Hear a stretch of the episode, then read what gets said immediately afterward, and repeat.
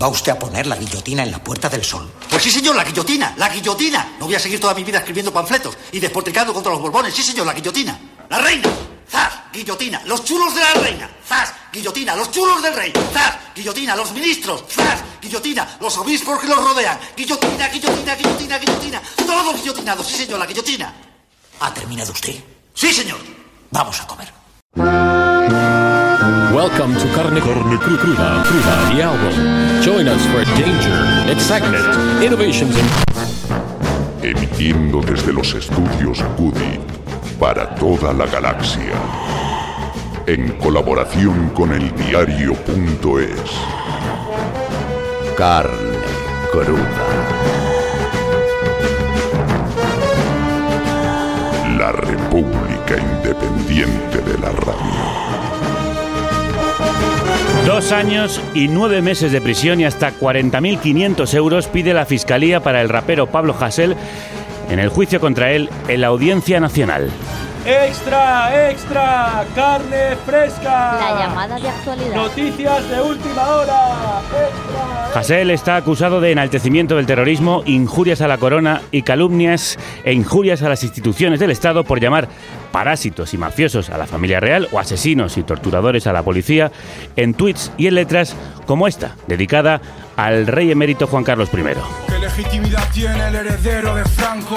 Que en juergas y puta nuestra pasta está tirando. Se ríe de su impunidad en un char en Suiza. Imagínalo borracho diciendo: El vuelo me dijo. Con la pija de su amante recuerda cazas de elefantes. Mientras aumenta el hambre y no hay justicia que lo cace. A la cárcel van los pobres, no la infanta Cristina.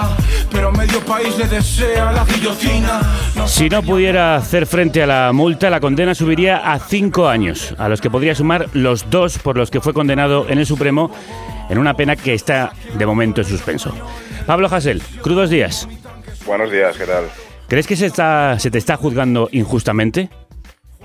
Sí, por supuesto, porque en primer lugar están violando algo tan básico como la libertad de expresión y en segundo lugar eh, se me pide prisión incluso por contar unos hechos objetivos eh, como puede ser lo que digo de la monarquía, de la policía o eh, que los presos políticos son ejemplos de resistencia, porque independientemente de que uno apoye o no su lucha, eh, cuando uno aguanta condiciones tan duras en prisión, pues es un ejemplo de resistencia. ¿Piensas que se te juzga más por tu ideología, por ser comunista, que por la dureza de tus expresiones? No considero que mis expresiones sean duras, considero que duro es lo que ellos hacen, es decir, yo si viviéramos en una sociedad justa no me vería obligado a hacer las canciones y los tweets que hago, es, es decir, que la- lo, lo duro son las injusticias y no, y, no, y no la protesta. ¿No debe haber límites a la libertad de expresión? ¿Ninguno? Hombre, sí, yo, yo no, no soy hipócrita. Yo no, no quiero libertad de expresión para un pederasta, por ejemplo, para decir que hay que, que hay que violar niños. Pero en cuanto a la protesta por derechos democráticos, por, por derechos básicos que nos niegan, claro que tiene que haber libertad de expresión para protestar, solo faltaría. Es más, debe- deberían agradecer que nos desahoguemos con palabras ante, ante su violencia eh, diaria. Y luego eh, los, los límites, eh, la fiscal aludía a estos, eh, qué casualidad que, como dije en mi alegato final, solo están para los antifascistas, porque los fascistas sí que tienen libertad de expresión plena para desearnos bombas a los a los catalanes, a los homosexuales, a los inmigrantes, etcétera, etcétera. Pero nosotros eh, no tenemos libertad ni para decir que la monarquía roba.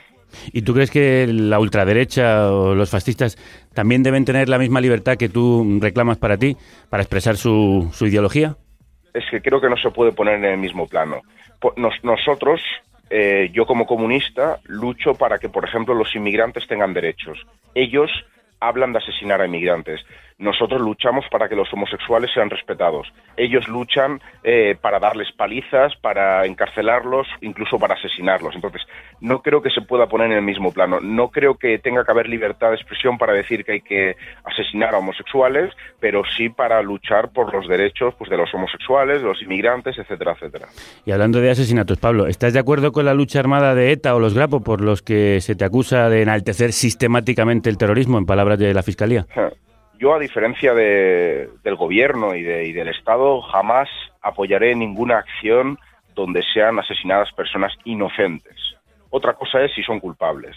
si son opresores.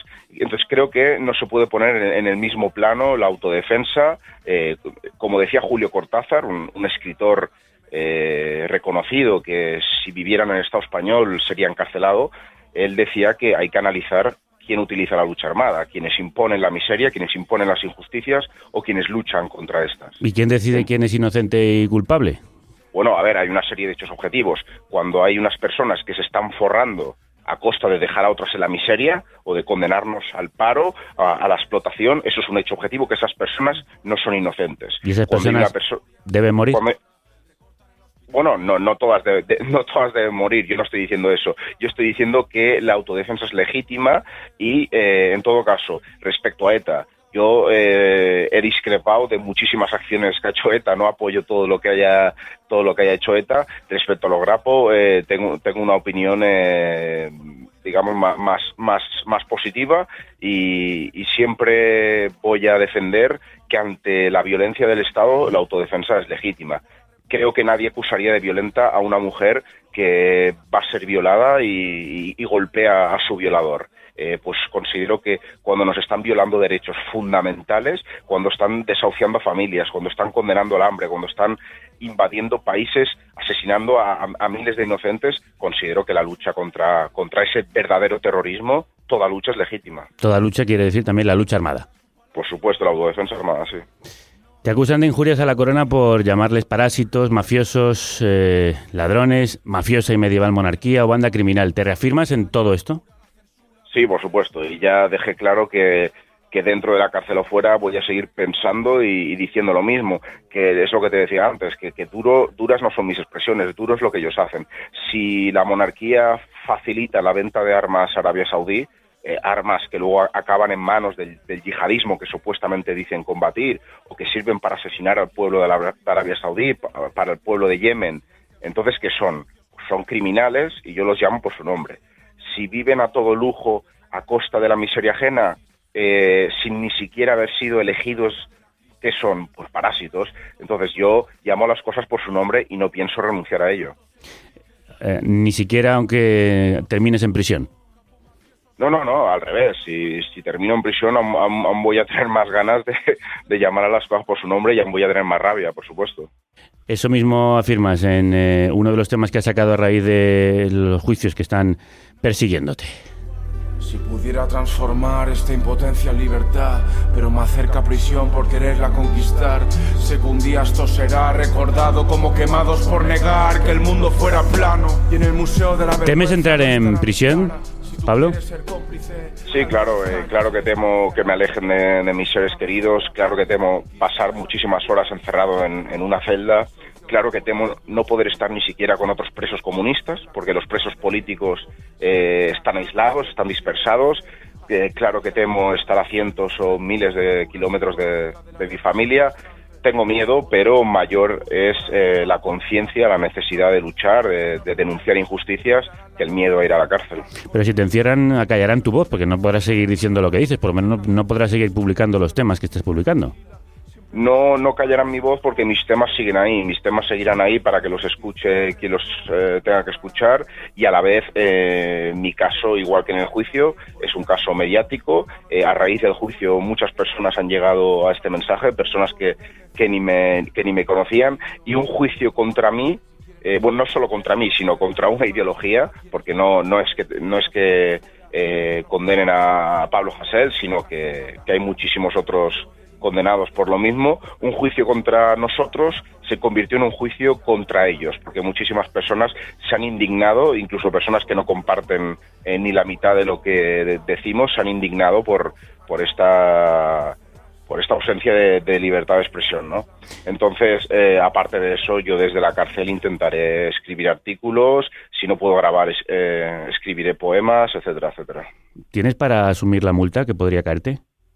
No, no tengo, porque entre otras cosas, lo más lamentable es que nos condenan a, millones de personas al paro y luego encima nos, nos piden elevadas multas. Es decir, no, no, no tengo casi ni para comer, voy a, voy a tener para pagar una multa tan cuantiosa. Y aunque tuviera, eh, no, lo, no la pagaría porque es totalmente injusto. Entonces, si, aunque tuviera, si quieren encarcelarme por, por no pagar una multa, ellos mismos están reconociendo que si tienes dinero te libras y si no te vas a la cárcel, ¿no? Por algo las cárceles están llenas de pobres. El tuyo no es el primer caso de persecución por libertad de expresión, especialmente a raperos. La insurgencia, Strawberry, Baltonic. ¿Está aumentando la represión y es una estrategia del gobierno, en tu opinión? Sí, por supuesto. Ya, ya somos 15 o 16 raperos condenados a prisión por, por nuestras canciones y luego decenas y decenas de, de tuiteros que, que, han sido condenados o que esperan condena. Ya hay un tuitero preso, Alfredo Remírez, del que apenas se está hablando. Los medios del régimen silencian su caso, como, como tantos otros. Y claro que aumenta la represión porque cada vez eh, aumenta la toma de conciencia, cada vez hay más personas que se dan cuenta de que esto no es, no es una verdadera democracia y que este sistema no sirve a los intereses de la inmensa mayoría. Entonces, como cada vez hay más personas que protestan, el, el, gobierno, el Estado, intenta acallar esa protesta con el, con el miedo, con el, con el terror de la represión. Por eso, entre otras cosas, aparte de por sus políticas criminales, que utilicen el terror para callarnos, los convierte en terroristas. ¿Echas en falta el apoyo de políticos de izquierdas como Alberto Garzón o Pablo Iglesias?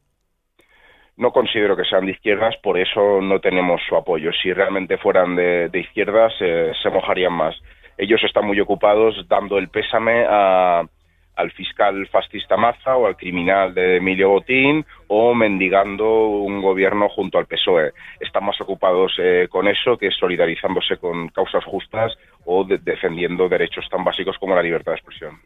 Pablo Hassel, muchísimas gracias. Gracias a vosotros, que vaya bien, buenos días. De él es este juro en el que el rapero asegura que no renunciará a su lucha, como nos ha dicho, ni dejará de escribir, aunque le encierren. Antes con un balazo que ser un trozo de carne, al antojo de ricos que menos que un gusano valen. No cedo al corazón y al cerebro, siento y pienso, por esos servicios de inteligencia me quieren preso. Aunque sea drástico lo que me hagan, no evitarán que diga que son parásitos una plaga que no acabará con semillas de libertad que plantamos con aún más insistencia si nos esposan las manos. No me importan rimas bobas de neuronas en coma, me importan mujeres limpiando hoteles por limosna, pederastas y violadores que cumplen pocos años o ni pisan la trena si por mí fuera fusilados. Pero aquí se condena a mujeres buenas. Hago música para que te muevas y sientas las cadenas. Estallé en pedazos para romper burbujas. Valió la pena si tras escucharme luchas. Juro por cada niño al que matan de hambre. Que si quieren encerrarme escribiré algo más grande. Juro por cada inmigrante al que ahogaron con disparos. Que no me venderé ni caro pa' que les salga caro. Juro por cada niña a la que obligan a prostituirse ante turistas europeos que no renunciaré a la causa en la que creo, que mi rendición no la tendrán como trofeo. Antes bajo tierra que sometido literalmente. Dejar que maten a la dignidad sería la peor muerte. No pediré disculpas por combatir injusticias Ni me desquicia si me insultan quienes no las sienten. Me recuerdan que doy donde duele a la dictadura. Si de la política depende tu vida no digas me la suda. Yo si paso de peleas absurdas tengo una guerra Contra quienes para perpetuar la opresión. Aterran Mis convicciones férreas como escalar el Everest Sabiendo que es posible que te congele los pies. No llego ni a principios de mes pero si al fin de la desesperanza que ya no me logra destruir. Porque sé que este laberinto oscuro y triste tiene una salida prohibida pero existe. Si sé que cada paso acerca la meta de que opresores eternamente duerman por tu conciencia despierta. Juro por cada niño al que matan de hambre. Crudos días. Bienvenidas y bienvenidos a esta carnicería de verso libre asociada a eldiario.es. La República Independiente de la Radio que emite en colaboración de la revista con la revista Yorokobu. Gracias a los oyentes militantes que hacéis posible que hablemos libremente y sin censuras. Elige explotación, paro, represión por protestar.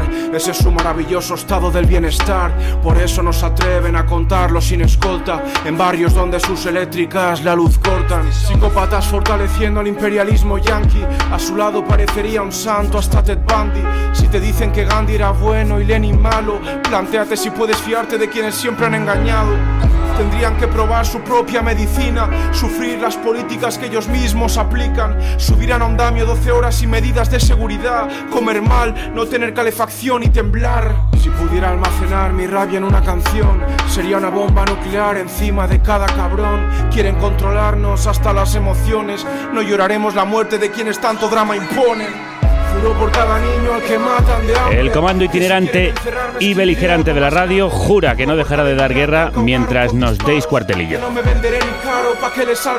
Aquí estamos, gracias a ti, Eva López, Álvaro Vega, Paz Galeana, Estefan Grueso, María Baena, Rocío Gómez, Manu Tomillo y Javier Gallego. Crudo. Os creéis escoria, que encarcelándonos vais a frenar la lucha por la dignidad sin la que no es posible la libertad y la paz. Estas canciones seguirán empujando a la organización revolucionaria, aunque mi cuerpo esté entre rejas. En mi mente no podréis entrar, psicópatas de mierda. Antes muerto que renunciar a la dignidad. Recordad, la peor muerte sería perderla. Tenedlo claro, basura. Lo juro por todas vuestras víctimas inocentes. Antes que no plantaros cara, la muerte. De un guerrillero de las rimas a otra. Una mujer que luchó en la guerrilla sandinista contra la dictadura nicaragüense y desde entonces también lucha con los versos feministas y las letras encendidas contra cualquier represión, desigualdad y tiranía. Muchos años después, en un lugar de la Mancha de cuyo nombre no quiero acordarme. Había una vez un principito que habitaba un planeta apenas. Vine a Comala porque me dijeron que acá vivía mi padre. Coronel Aureliano Buendía y que tenía necesidad de Mi madre me lo dijo. Tomo y lomo. Vuelven a carne cruda las ambrosías de la literatura, nuestras literatas favoritas, las musas que nos inspiran y las medusas que nos cautivan. Qué poético estoy, porque es muy poético el día de hoy, que compartimos con Tomo, Silvia Anclares. Crudos y poéticos días, Javier. Y Silvia Herreros, Lomo. Encantado de saludarte. ¿Qué tal estáis, Silvias queridas? Pues mira, muy felices, Javier, porque Dios me hizo mujer de pelo largo, ojos, nariz y boca de mujer. Oh. Con curvas y pliegues y suaves hondonadas y me cavó por dentro, me hizo un taller de seres humanos.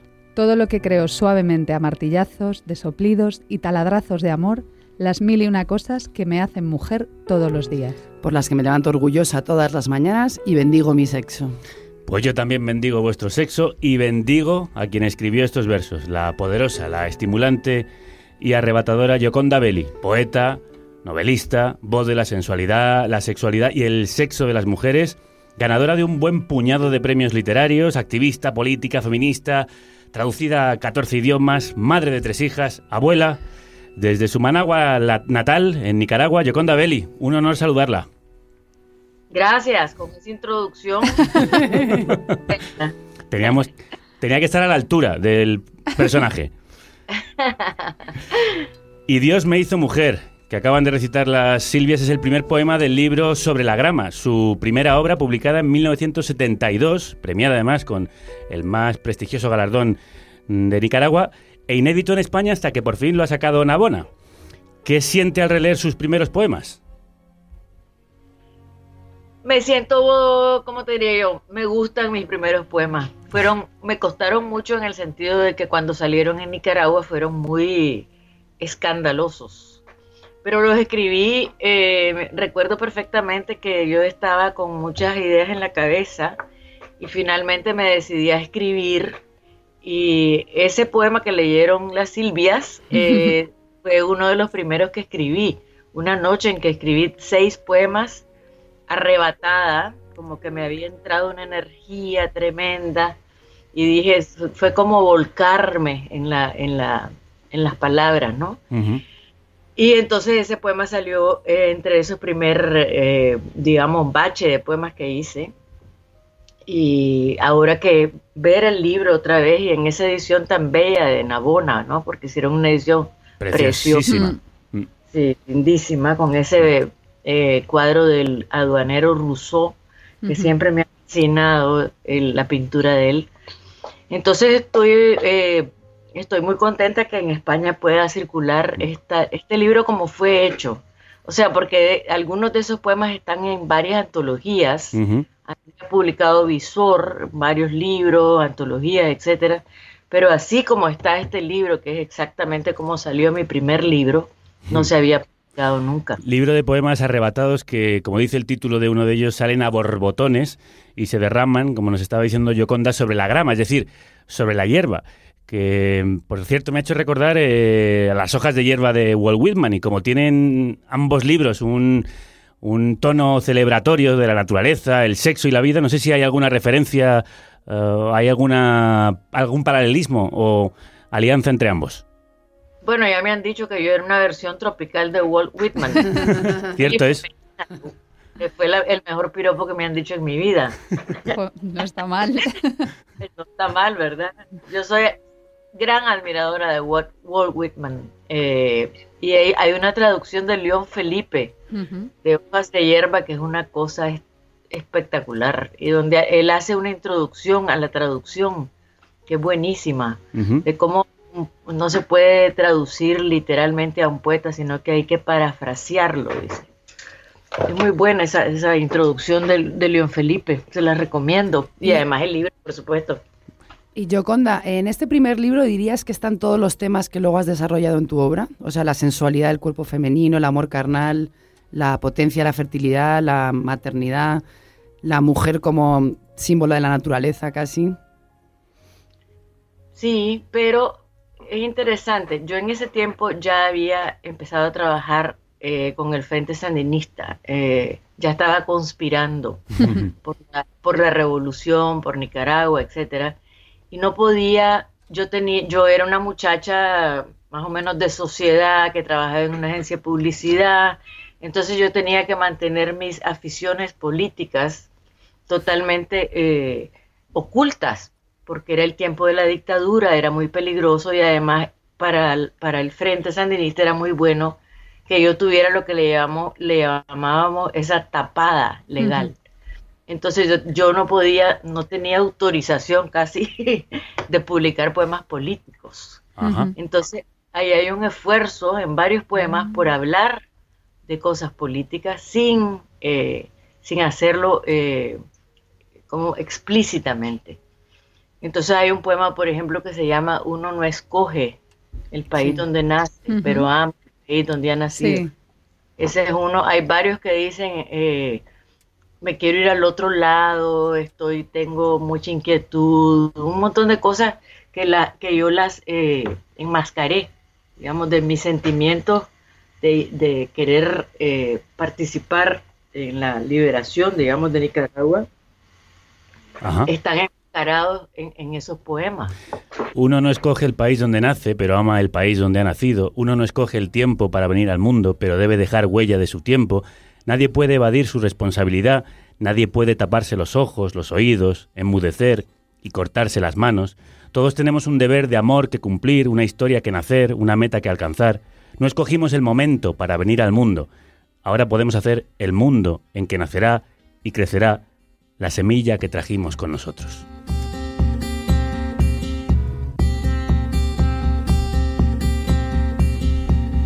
Volveremos a la revolución sandinista y la participación eh, en ella de Yoconda, pero antes quiero que volvamos al escándalo eh, sexual que provocó la publicación de Sobre la Grama.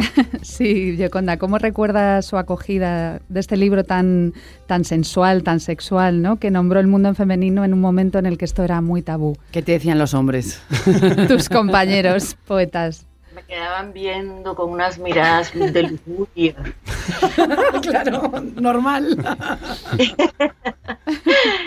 no, realmente fue chocante para Ajá. mí, porque yo en primer lugar había leído poesía, había leído poesía de, de erótica de hombres, o sea que cuando yo escribo mi poesía y hablo del hombre, y yo era una mujer muy liberada porque tuve una madre extraordinaria que nunca me hizo sentir mal por ser mujer, sino todo lo contrario y me habló bellamente de la sexualidad desde el principio de mi vida. Entonces, cuando yo decido escribir desde mi experiencia, eh, y, y, se hace un escándalo, yo, llegué a la, a la, casa de mis abuelos, que mi familia almorzaba todos los domingos, y los primeros poemas salieron un sábado, ¿verdad?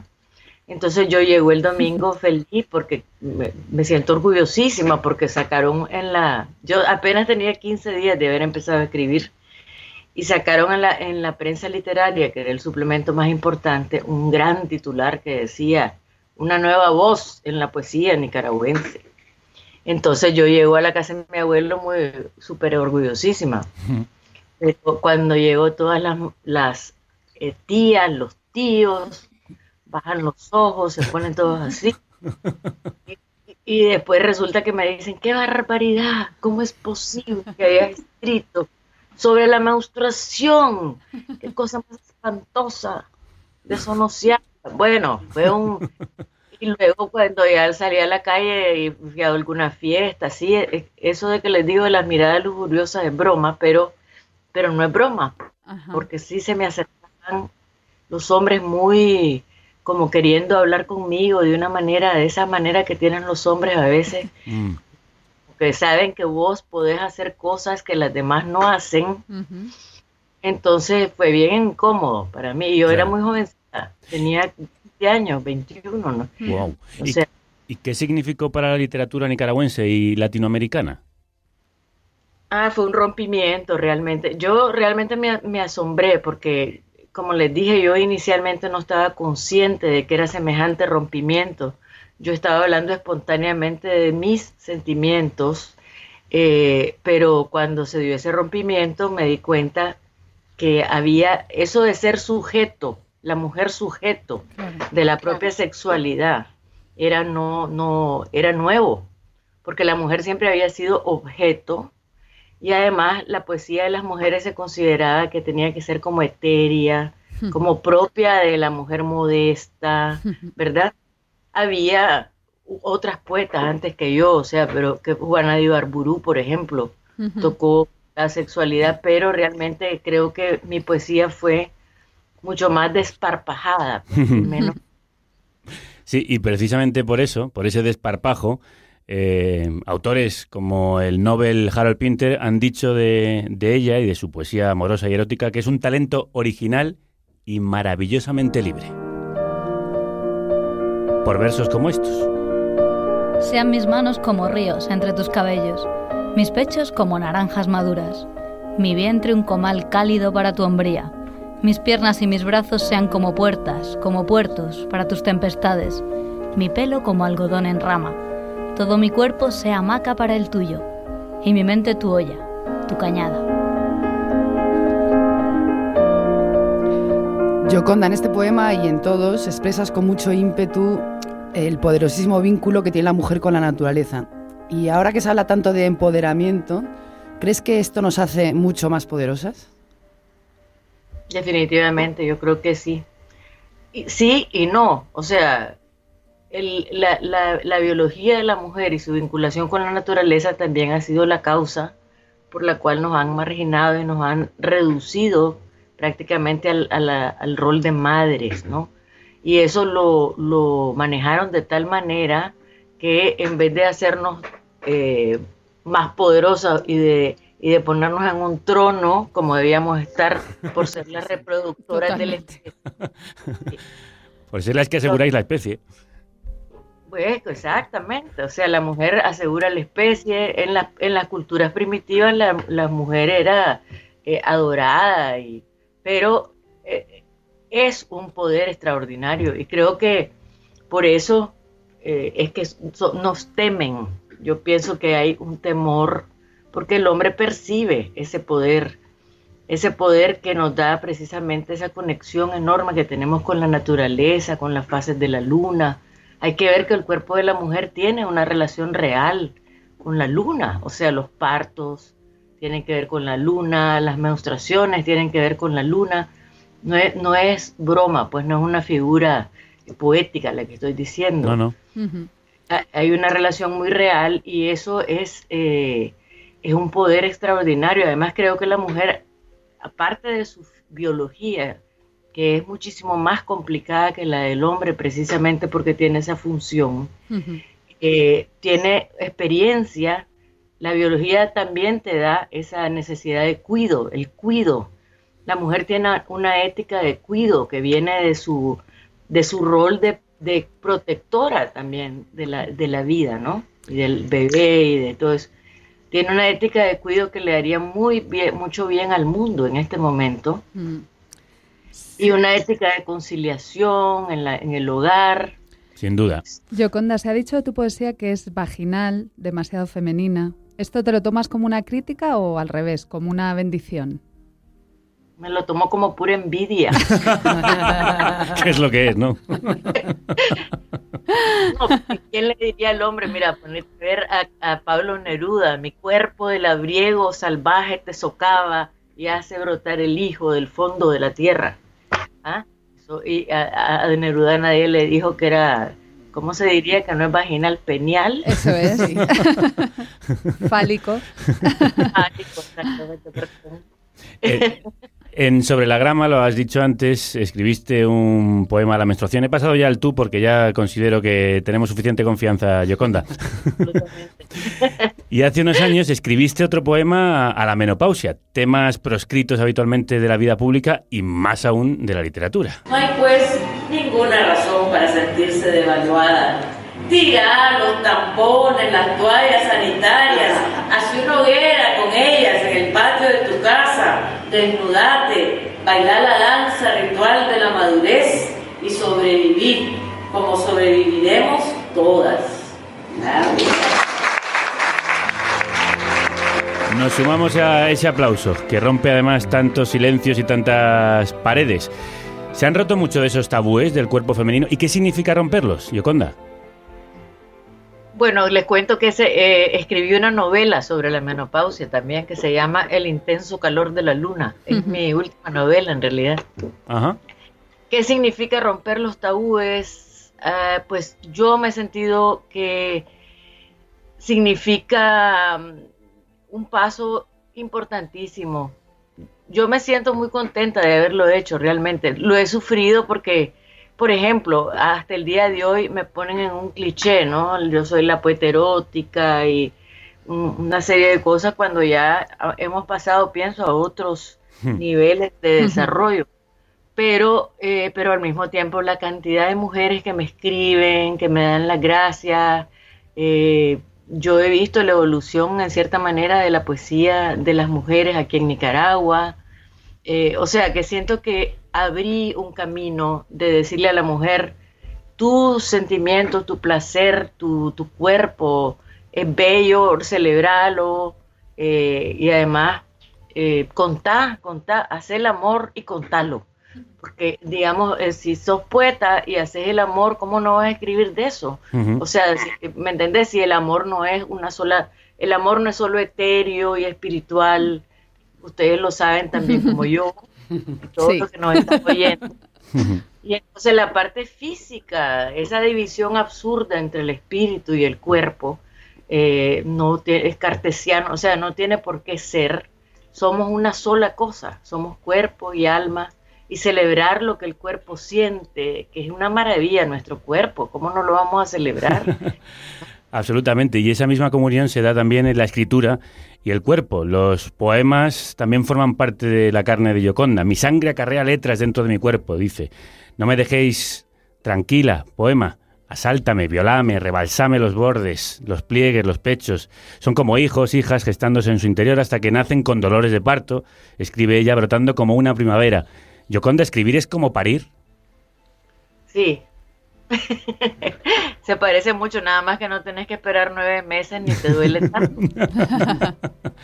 Pero, pero realmente, mira, yo tengo un poema ahí que dice que por varios días eh, siento que voy a estornudar flores y me Mm. parece que si abro la boca voy a, a crear un huracán con el viento que llevo en los pulmones. O sea, yo siento una sensación especial cuando voy a escribir un poema y eh, de repente llega la primera línea, el primer verso. Yo realmente no sé ni de qué voy a escribir y de repente es como un momento de mágico, ¿no? Y llega el primer verso y tengo que correr a escribir, a estar en ya sea papel, lápiz, la computadora, lo que sea, porque de repente viene todo en, un- en una como en, un- en- en una ola y yo tengo que estar ahí para que esa ola reviente sobre la playa de un papel. Qué hermosa imagen. ¿Y cuándo empezaste a sentir que tenías ese, ese estornudo a punto de brotar? Tendría como 20 años. Yo había leído muchísimo porque mi mamá era una mujer muy culta y, y le encantaba el teatro y mi, mi casa estaba llena de libros de teatro de García Lorca, de Lope de Vega, de Shakespeare, qué sé yo. Entonces, y yo había leído enciclopedias para niños, El Tesoro de la Juventud, mi papá me llevaba libros todo el tiempo, mi abuelo me introdujo a Julio Verne. Entonces, eh, yo empecé a sentir que andaba como palomitas de maíz, como popcorn, en la, me estaba explotando en la cabeza. Entonces, eh, un día de tantos me, me, me puse a escribir. Yo había comprado una máquina de escribir eléctrica con mi primer salario que me gané en mi vida, sin saber que iba a ser escritora. Entonces, eh, ahí la tenía puesta en un escritorio y me fui en carrera y escribí los seis poemas, ¿no? Escribí seis poemas, eso fueron mi introducción al mundo de la poesía. Pues eh, ha leído muchos poemas y muchos libros y muchas novelas. Otra sanadora de cuerpos y de almas que ahora nos va a visitar. Nosotros tenemos, Yoconda, un consultorio para resolver con literatura los pesares y romances de nuestros oyentes. ¿Cómo está usted, lectora Francis? Pues estoy ensimismada y admirada con esta genia que tenemos hoy aquí. ¿no? Yoconda, te presento a la lectora Francis. Hola, doctora Francis. Hola, Yoconda Belli.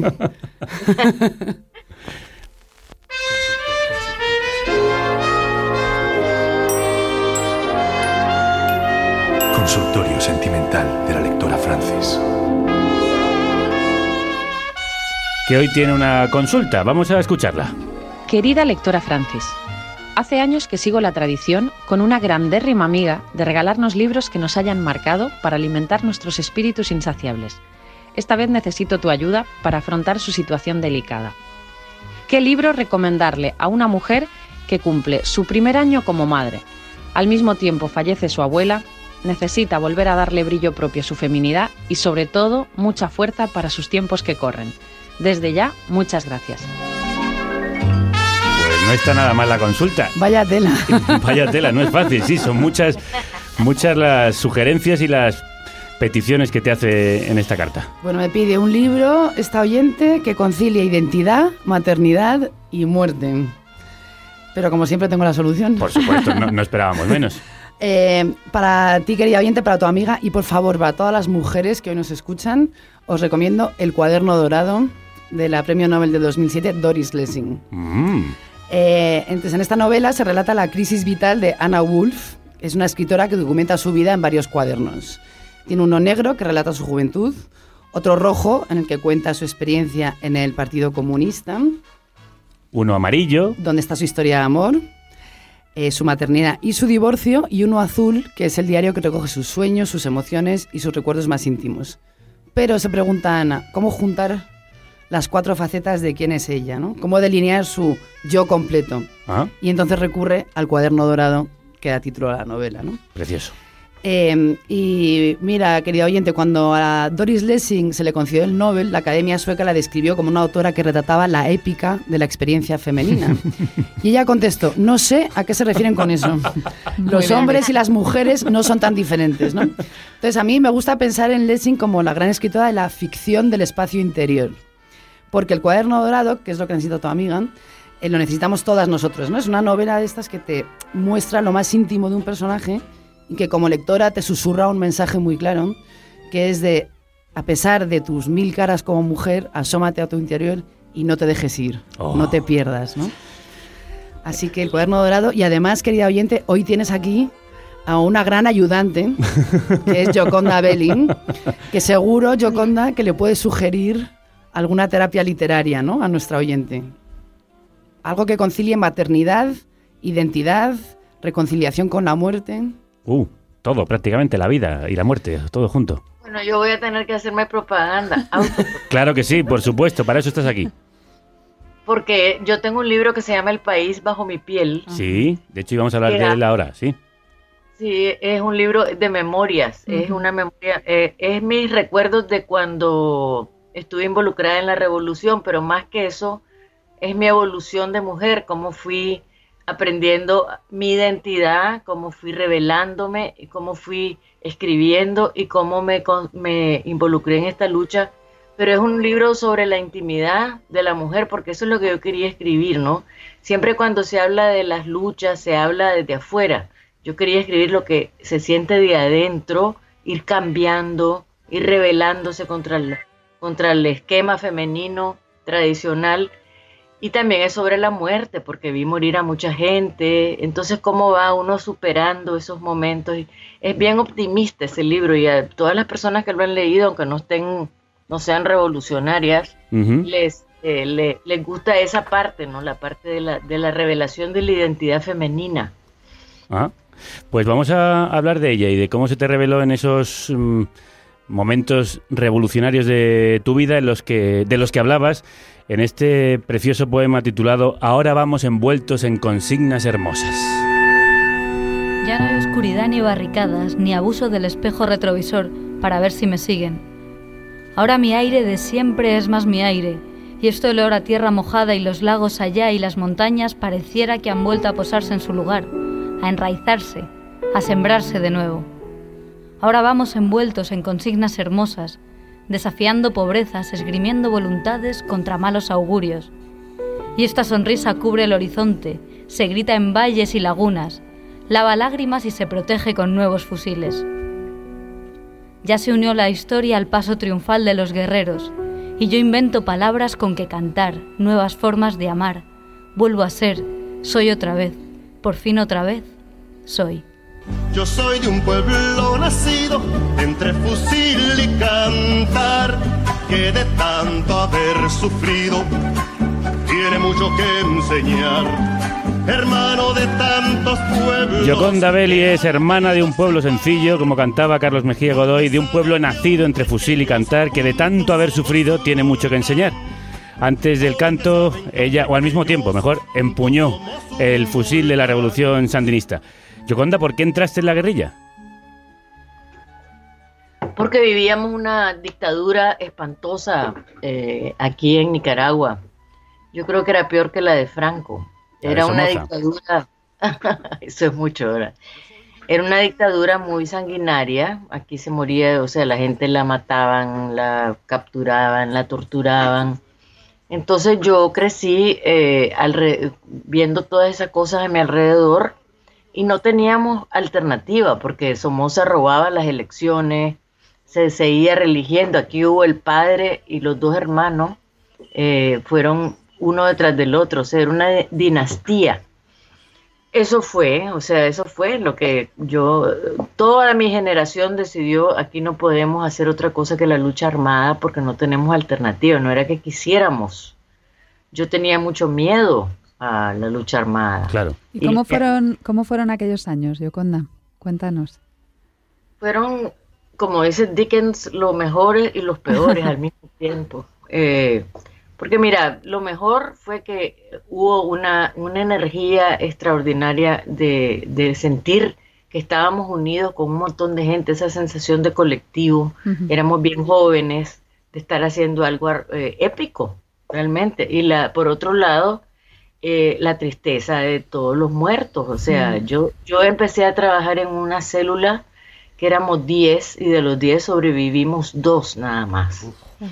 O sea que yo tenía un amor, un hombre que amaba mucho, lo mató la Guardia Nacional. O sea, era, ve- veías morir a tu alrededor a gente que vos querías mucho y después el Somoza, el, el tirano, lo sacaba eh, fotos de cadáveres en la portada de los diarios. Entonces ahí veías a tus amigos ametrallados. Era terrible, terrible. Por eso nos rebelamos. ¿Hasta cuándo estuviste y qué permanece de aquellos ideales que te hicieron unirte a la revolución? Mira, yo estuve del 70 al 79 que triunfó la revolución y después, por supuesto, todos los 10 años que duró la revolución. Y yo eh, me salí del Frente Sandinista en 1994 junto con Ernesto Cardenal, porque eh, vimos que Daniel Ortega se había apropiado de ese, ese esfuerzo colectivo y se lo estaba apropiando y estaba dirigiéndolo todo para quedarse él con el poder. Entonces eso fue lo que nos, nos separó, ¿no? Del Frente Sandinista. Ya el Frente Sandinista de hoy no es el mismo, por supuesto. Pero yo no me arrepiento, no me arrepiento de nada. Me- o sea, la historia es bien lenta y, y va a caminar despacio y eh, salimos de Somoza, que era lo importante. Ahora realmente Daniel Ortega está creando las bases para otra dictadura, pero por lo menos todavía no tenemos esa dictadura encima, aunque sí está todo listo para que el día que amanezca de mal humor nos pueda hacer lo que quiera. Entonces sigue habiendo muchas razones por las que seguir luchando. Claro, sí, yo sigo luchando. Por ejemplo, aquí tenemos una organización de escritores, PEN se llama. Pues, Mm. El PEN Internacional tiene, yo soy presidenta del capítulo Mm. de Nicaragua y hacemos, li- leemos libros, todos los meses leemos un libro, un libro foro que llega a muchísima gente. Hacemos talleres para los periodistas, para los escritores. O sea, yo sigo trabajando porque es que cuando uno tiene ya esa, esa intoxicación de la política no se quita. Empezó en el Frente Sandinista. Gringos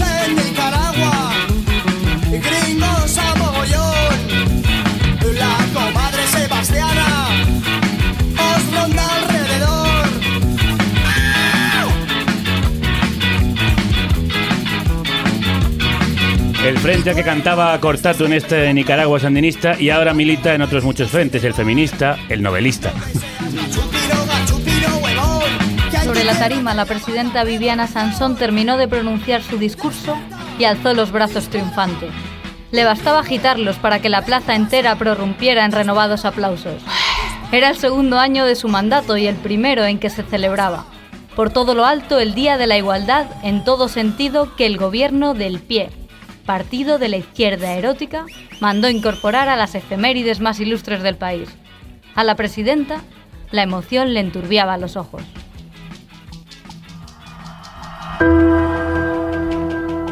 Así comienza El País de las Mujeres, una novela muy divertida, por cierto, sobre las mujeres en el poder.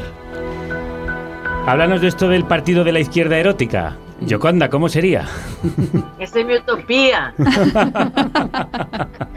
¿Y cómo es? ¿Cómo es?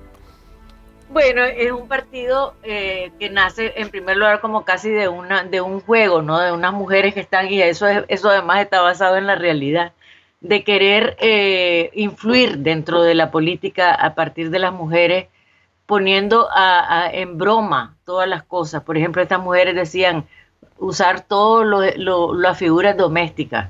Entonces decían, vamos a barrer el país, lo vamos a dejar, lo vamos a frotar bien, le vamos a echar agua, todas, las, todas las cosas domésticas y lo vamos a dejar limpiecito, eh, brillante. Entonces, eh, así empezaron a jugar. La mujer era presentadora de televisión, tenía muchos seguidores y entonces de repente eh, hay un volcán que explota y, y el, los niveles de testosterona de los hombres se ven afectados por los tóxicos. Y entonces eh, ellas llegan al poder y llegan, eh, o sea, y deciden que los hombres ya han trabajado mucho, que se vayan a su casa a descansar seis meses y ellas van a empezar a, a- a cambiar todo. Ajá. Y ha- hacen muchísimos cambios, ¿no? Es bien bonita la novela, se las recomiendo, no se las Sí. puedo contar porque hay que leerla. No, no, tenemos muchas ganas de hincarle el diente. ¿Es posible esa revolución femenina, ese país de las mujeres? Exactamente, pues que se vayan todos los hombres a su casa, lo dudo. Yo también. Igual, igual, igual sí que podríamos volvernos a casa y ocupar ese espacio que habéis ocupado durante tantos siglos las mujeres para Claro. compensar.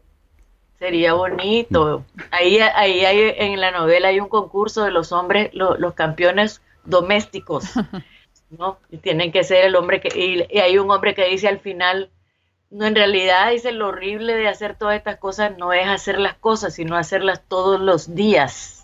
Claro. Pero estamos viviendo, muy, muy bien dicho y muy bien apuntado eso. Yo cuando te lo pregunto, aunque la novela tiene en gran parte de humor, muy en serio. Estamos viviendo un momento de revolución feminista. ¿Tú crees que van a cambiar realmente las cosas? ¿Están cambiando? Yo creo que sí. Yo creo que, o sea, es un, es una, un momento de arena movediza, porque muchas cosas se están interpretando exageradamente, pero yo pienso que todo este movimiento de Me Too, del movimiento contra el acoso sexual, eso es importantísimo porque la cantidad de femicidios, por lo menos en América Latina, es escandaloso, ¿no? Entonces no podemos aceptar eso las mujeres. Las pobres mujeres en, el oriente que tienen que andar con la burka, que no pueden salir a su casa, que hasta ahora las dejaron manejar en Arabia Saudita. O sea, hay una barbaridad de abusos contra la mujer que no se deberían aceptar, ¿no? Y eh, yo pienso que el feminismo va avanzando y que hay mucha, ha, ha habido una propaganda contra el feminismo muy grande. Realmente eh, es una avalancha grande de mala propaganda. Uy, Yo me acuerdo una vez que fui a una televisión y me dice, el- el- ¿usted es feminista? Sí, le digo, ay, me dice, pero usted es muy bonita para ser feminista. Perdón que me ría. Qué fuerte. Pero se ha estropeado, se ha estropeado. O sea, yo creo que el feminismo hay que reivindicarlo. Yo creo que sí, el feminismo tuvo también su lado negativo, demasiado agresivo. Yo amo a los hombres y les canto, como digo en un poema. Po- No podemos separarnos de los hombres. Yo no, eh, yo pienso que lo que tenemos que encontrar es el camino juntos, porque realmente el hombre también está sometido a un sistema que le exige que sea eh, fuerte, que no llore, que sea el proveedor. O sea, el- el- la identidad masculina está tan golpeada como la identidad femenina. Tenemos que crear una nueva identidad donde seamos felices ambos. Un país para... sí, Nos complementemos. un país de hombres y mujeres al que contribuyen muchos libros como Sobre la grama eh, de Yoconda Belli en el que habla del amor a las criaturas, a todas las criaturas vivas y especialmente a las humanas. En este programa, Yoconda, estamos también haciendo un país de las mujeres con aquellas olvidadas por una historia escrita por hombres. Vamos con un nuevo personaje, un nuevo protagonista, una nueva protagonista de las otras, este espacio que coordina Ana López Navajas, que nos habla precisamente de las primeras médicas, como eh, pueden ser Yoconda o la lectora Francis, pero no del alma, sino del cuerpo. Las otras. Siempre estuvieron allí. Nunca las vimos. Un coleccionable sobre las grandes mujeres de la historia.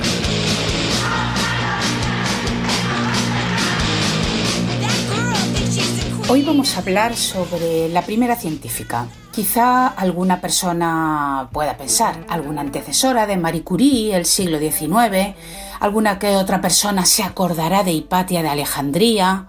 No, no, Hipatia, la primera científica. Bueno, no, es la última gran científica de la antigüedad. La primera científica de la que tenemos noción es de unos 3.000 años antes de Hipatia hace 4.700 años. Se trata de Meripta, la médica jefe de la corte de Saqqara.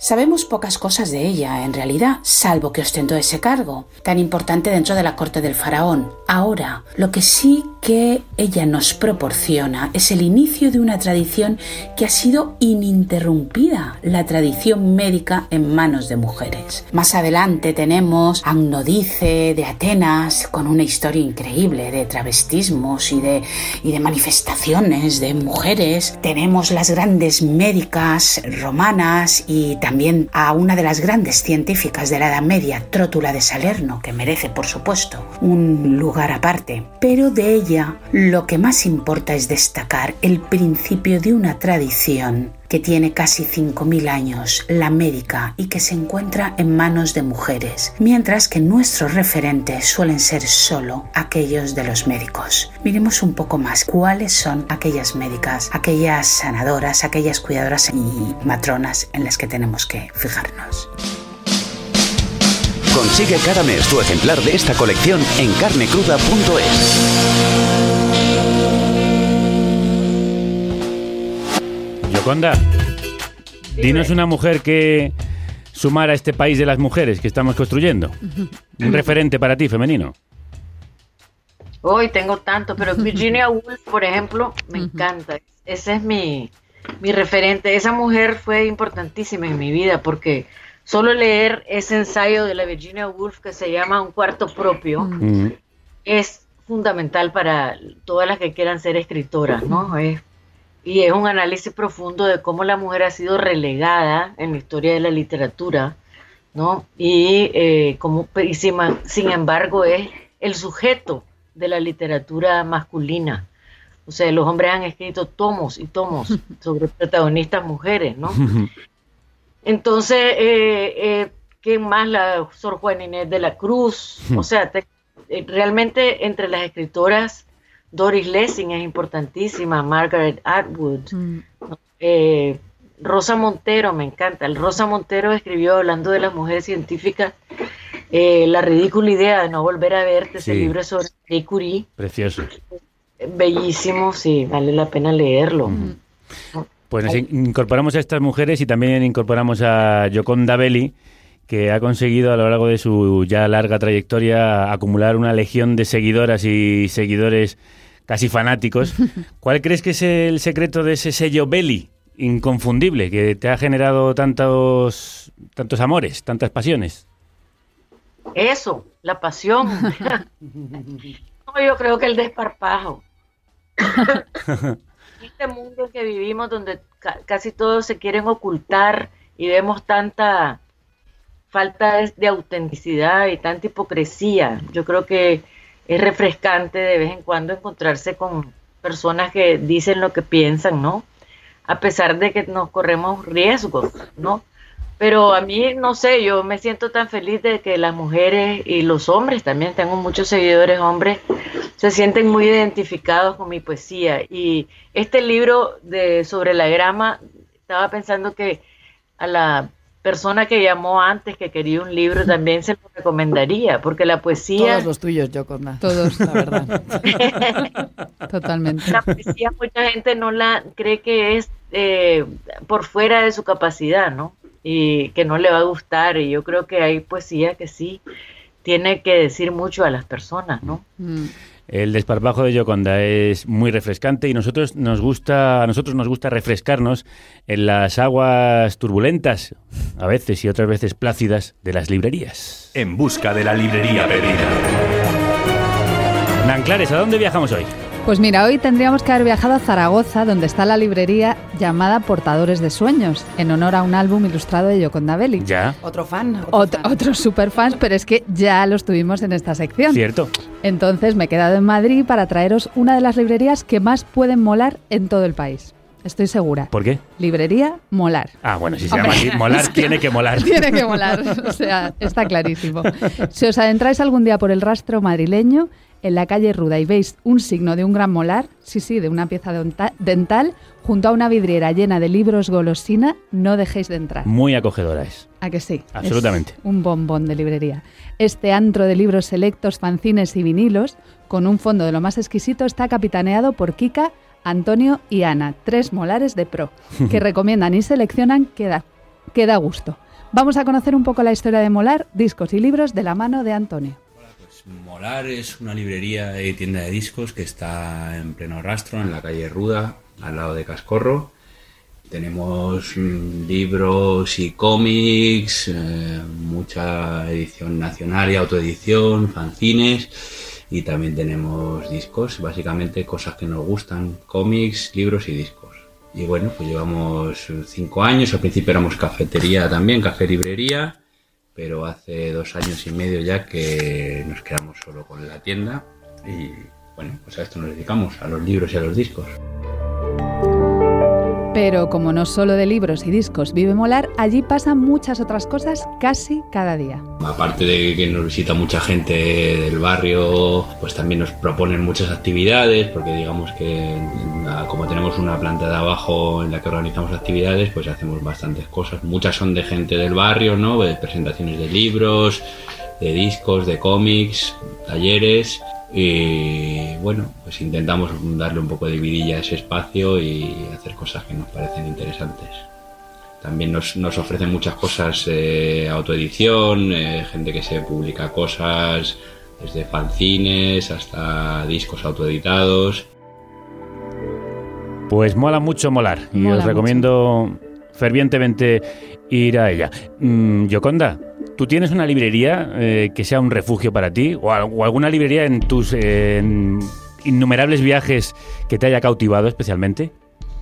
Bueno, aquí tenemos una librería muy linda que se llama Ispamer y, y tiene una cafetería y me encanta esa librería porque, bueno, es, es muy fácil encontrar los libros. Claro, nosotros tenemos ciertas limitaciones aquí en Nicaragua, ¿no? No, es, eh, no, no vienen todos los libros. Entonces cuando viajo, eh, sí voy a... Hay varias librerías en diferentes lugares que me gustan pero realmente es un- una pena cómo se han terminado las librerías como eran antes, como esa librería que están hablando ustedes, Molar, porque eso es lo que uno amaba antes, ¿no? Que llegaba y el librero lo conocía a uno y te daban recomendaciones. Eh, yo tenía una librería así en los Estados Unidos eh, que, se llamaba Dotton's, que era en, en Los Ángeles. Sí, siempre me recomendaban libros, ya lo conocían a uno. Entonces, eh, y tenían pues maravillas de libros, todos los libros nuevos y también con mucho, muy bien escogidos, ¿no? Pero yo quería hacerles una pregunta a ustedes porque me encanta el nombre del programa. Ah. ¿Cómo se les ocurrió? Carne. Pues Ese hubiera escogido. sí, bueno, creo que tiene que ver mucho con lo que hemos hablado hoy contigo, ¿no? De la pasión, el desparpajo, el cuerpo. Decir lo que pensamos. de- decir lo que uno piensa, Echar sin la tapujos. carne al asador. Eso es, o la carne fresca, es decir, aquello que no está precocinado ni está excesivamente manufacturado. Y al final, ¿qué somos si no carne cruda? Cada uno y cada una de nosotras. Sí, sí. Pues de la No, carne... es muy lindo. Me encanta el programa con todos esos segmentos que tienen. Está muy bonito. Pues sabes qué nos pasaba cuando pusimos el nombre al programa, lo mismo que tú cuando publicaste tus primeros poemas, que generaba estupor y a veces indignación, porque era un nombre que le resultaba violento, demasiado explícito, demasiado sangrante y sangriento. Mm. Sí, me imagino. Ya me imagino. Pues ya aprovechando que me preguntabas por el nombre, Yoconda, tengo que preguntarte por el tuyo. Yoconda es. y Beli, ¿no? Bueno, además, esa, esa mezcla, ¿no? De, de- ¿Por qué te pusieron como la Yoconda? Porque mi mamá, bueno, mi abuelo era italiano. Entonces eh, venía del Piamonte, se llamaba Antonio Belli. Y eh, mi mamá quería que yo tuviera un nombre italiano. Entonces ella dispuso que Gioconda era un nombre italiano. Eh, y Gioconda es lindo porque quiere decir la juguetona, no la que juega. Gioco viene de, de jugar, Gioco, ¿no? Mm. Ese es el juego en italiano. Entonces, y por eso le pusieron a- al cuadro la Gioconda, porque esa sonrisa juguetona que tiene la Gioconda que ha, ha causado tanto enigma, ¿no? Se está riendo, está- uno no se está riendo. Y el Beli es el apellido de mi, o sea, del, del, del abuelo. Eh, Pues la bella puede jugadora. Bella. No me gusta ese apellido. Sí, sí, la Entonces, be- eh, ah, perdón. No, no, no, adelante, que te he interrumpido. Mi nombre es eh, casi un nombre de pluma, ¿no parece? A mí muchos me preguntan que inventé, pero Ha inventado otras muchas cosas, muchas novelas, historias, maravillosos poemas que nos siguen emocionando y arrebatando esta jugadora bella de las palabras. Yoconda Belli, ha sido un placer inmenso cumplir un sueño que teníamos los tres de hablar contigo. Un, un enorme placer. bueno, igualmente me he divertido mucho con ustedes, muchísimas gracias y, y espero que pasen un día lindo. Igualmente, Desde nosotros luego, después de hablar contigo será lindísimo. vamos a pasar un día muy lindo sobre la grama. Un abrazo muy fuerte. Igual, igual a todos. Despedimos a Yoconda, pero no nos despedimos de vosotros y vosotras porque seguimos husmeando libros y también tebeos. Antes decía Yoconda que le gustan esas librerías en las que el librero te recomienda. Eso hace nuestra librería de cómics favorita, Viñetas. Viñetas Cómic. La tienda de tebeos que ayuda a que este programa sea posible. Y que cada mes nos recomienda un título nacional y uno internacional. En primer lugar, tenemos el segundo volumen de Sex Criminals. Nos lo trae España Stiberri y está escrito por Matt Fraction y dibujado por Chip Zdarsky. Desde el primer volumen ya nos planteaba una cosa muy interesante este cómic, que es un acercamiento muy fresco a la sexualidad. En la historia, los dos protagonistas, cada vez que alcanzan el orgasmo, el tiempo se para a su alrededor y se pueden mover por él el espacio como con total libertad mientras todo está paralizado. Esto les lleva a realizar una serie de crímenes, entre comillas, porque tienen una causa justa detrás, pero bueno, mejor leer el primer volumen. En cuanto al dibujo de Chip Zdarsky es totalmente una de las cosas a destacar de este cómic, es brutal. Y bueno, y la narrativa de Matt Fraction tampoco hay que dejarla de lado porque es que se dirige al espectador rompiendo la cuarta pared continuamente y demás. La verdad que es un cómic muy fresco, muy divertido y sobre todo su acercamiento a la sexualidad es totalmente novedoso. En segundo lugar tenemos Thorglove, volumen 1, la hija de Z. Publica D-Books y está escrito y dibujado por José Luis Munuera. Y en esta ocasión lo que vemos es al protagonista, que es Thorglove, que es un villano, y a su hija Z, que quiere renegar un poco de esa faceta de villanía de su padre. En este primer volumen encontraremos un poco historia de orígenes y demás, y ya nos embarca hacia lo que va a ser una serie del más puro estilo clásico de la revista Spiro, con un dibujo expresivo, divertido y dinámico, y es un cómic totalmente apto para toda la familia. La verdad que es muy disfrutable. Pues mira, también nos ha hablado de sexo y del cuerpo viñetas. Y con todo esto, a mí se me está despertando el hambre. Hablando de tanta carne y de tanto restaurante de libros. Vamos a nuestro club. Oh, capitán, mi capitán. El club de los lectores. En esta clase pueden llamarme señor Keating. El club de los lectores hambrientos. O si son más atrevidos. Oh, capitán, mi capitán. Ñam, ñam, ñam, ñam. Queridas lectoras hambrientas, ¿qué novedades nos traéis hoy? Pues yo traigo una escritora británica que me fascina y que tiene una novela muy musical que suena así.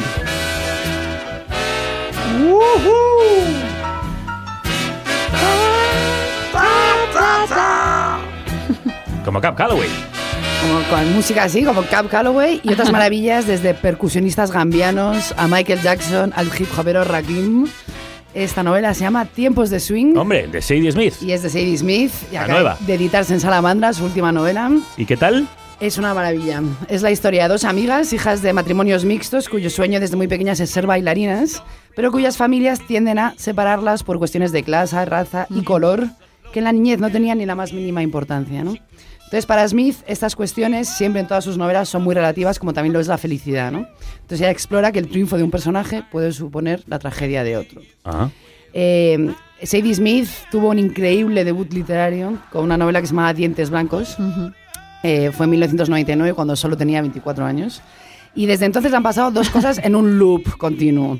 La primera es que le comparen con el realismo de Dickens cuando no se parece a Dickens, se parece a las escritoras victorianas. Se parece a Elizabeth Gaskell, se parece a George Eliot, Muy pero bien. no con- a Dickens. Claro, está curioso, ¿no? Porque vuelve a pasar lo de siempre. Lo de siempre. El referente es masculino cuando existen Y referentes es como hay femeninos un mucho más victorianas, pues se parece a estas escritoras, ¿no? Muy bien. Gracias por aclarar. Y otra cosa que también le ha pasado es que desde que escribió esta novela siempre se ha comparado las siguientes, si son tan buenas o no como esta primera, ¿no? Eso es que es difícil de superar cuando Joder. tienes un principio tan Pues es que esta vez la crítica ha sido unánime y es que Tiempos de Swing es mejor que Dientes Blancos. Guau. O sea que. Sadie Smith ahora en sus 40 Guau. por fin ha conseguido algo tan deslumbrante como ese Dientes Blancos. Yo me he leído sus cinco novelas y doy fe Madre mía. que Tiempos de Swing es increíble. O sea que esto es un notición. Pues sí. Sadie Smith con Tiempos de Swing. Eh, tomamos nota. Nanclares, ¿tú qué nos traes hoy?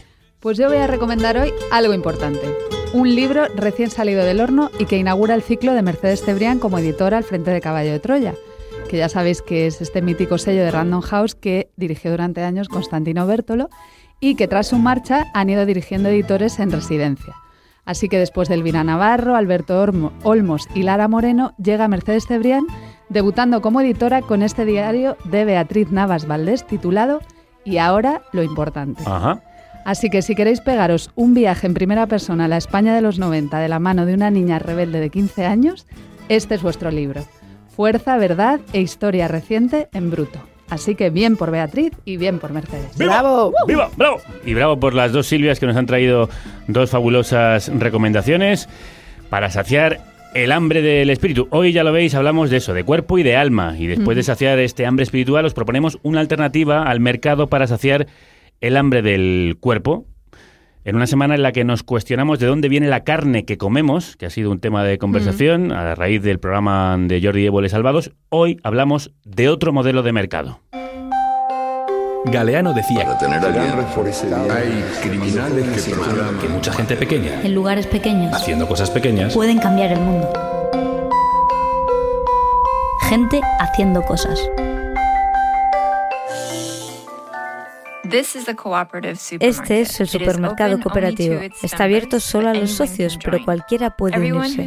Todos los clientes deben trabajar dos horas, 45 minutos todos los meses. Un equipo de personal pagado coordina el trabajo de los socios. Como el 75% del trabajo es realizado por los socios, los precios son muy bajos y la comida es muy buena.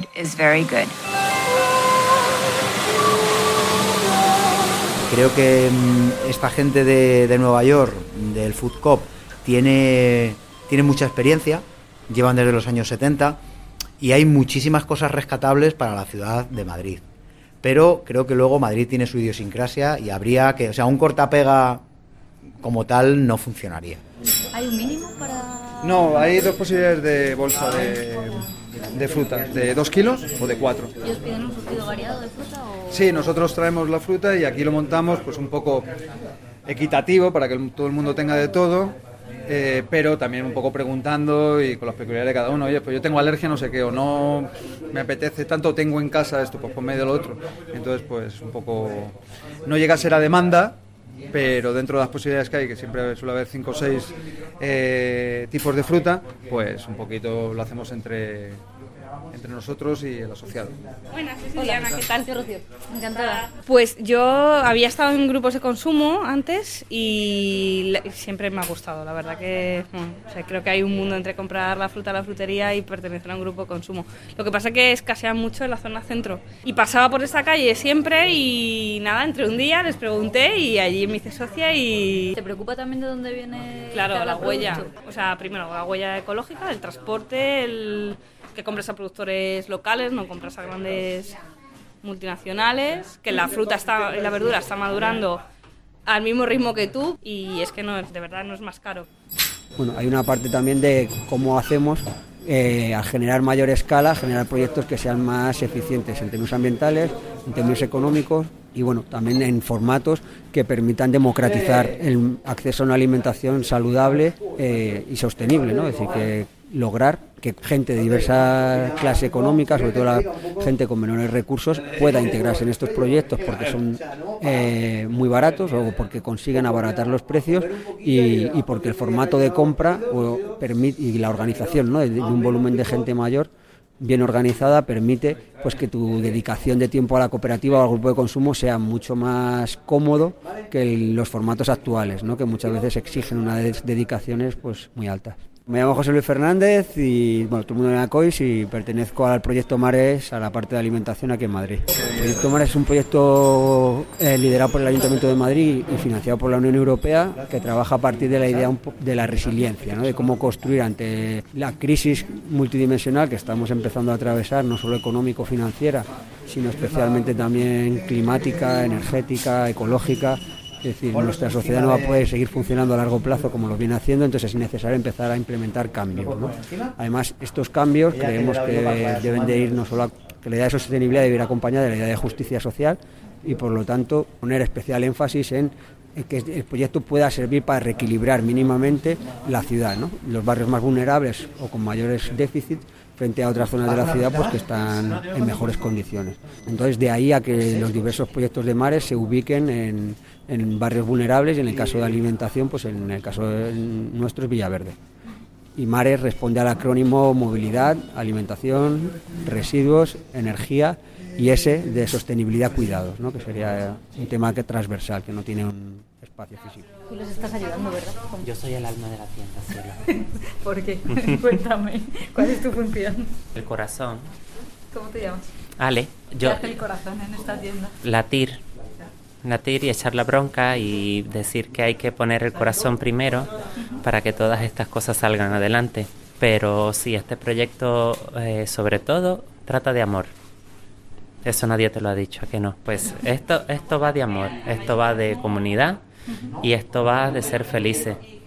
Y aparte de buenos productos, vendemos eso. Eh, comunidad, solidaridad, amor. Por cierto, voy a hacer un acto de amor ahora mismo. Así que ahora vuelvo, ¿vale? ¿Tú no te vayas? No, te voy a acompañar. Eh, estoy vendiendo la moto, que esto va de amor, de solidaridad y tal, y no te voy a dejar irte con eso, ¿vale? Hasta luego, gracias. Muy bien, Rocío. Gran trabajo. ¿Dónde podemos conseguir más información? Pues te puedes acercar directamente a la tienda agroecológica que visitamos, la que llevan Tomás y Villa. Un abrazo muy fuerte para ambos, que por cierto estuve ayer por la tarde con ellos. En tu barrio, Malasaña, la tienda se llama Dos de Ecológico. Sí, también te puedes acercar a la que te pille más cerca de tu propio barrio. Eso es porque proliferan en distintos barrios y en distintas ciudades. En Bilbao, por ejemplo, existe un súper cooperativo parecido al que planteaba el documental que hemos visto. Labore Bilbo se Oye, llama este y- súper. ¿Y cuándo podemos volver a ver el documental? El documental Food Cop lo están proyectando en distintas ciudades. La próxima proyección será este jueves en Cinemes Girona, en Barcelona. Y si entras en la web de scream.ly, se van cerrando nuevas fechas a medida que se vendan las entradas necesarias. Muchas gracias, Rocío. A vosotros. Y como siempre, terminamos con... El poema del día. En un programa dedicado a Yoconda Belli, cerramos con su maravillosa Oda a la Escritura, Dándose.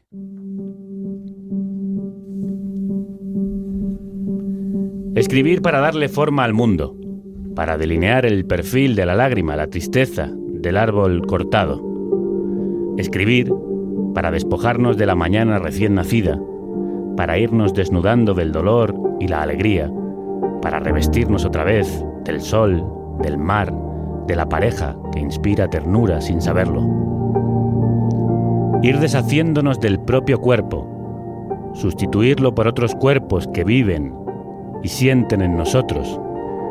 Compartir la angustia, la risa, el pan con los seres que creamos, con el mundo que nos alimenta sin saberlo, mientras nos damos, mientras sentimos cada día con más fuerza la necesidad de vomitarnos, de darnos completamente, de morir para abandonar la tierra que de nuevo alimentará nuestras raíces.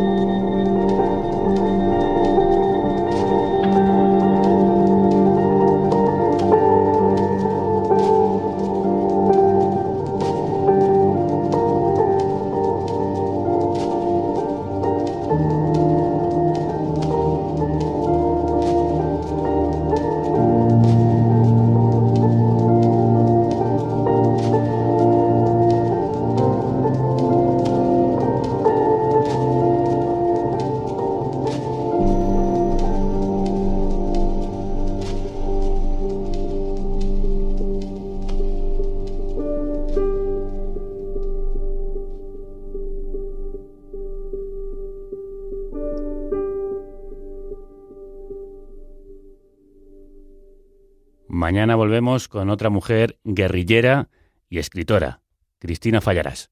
Hasta entonces, que la radio y la poesía os acompañen.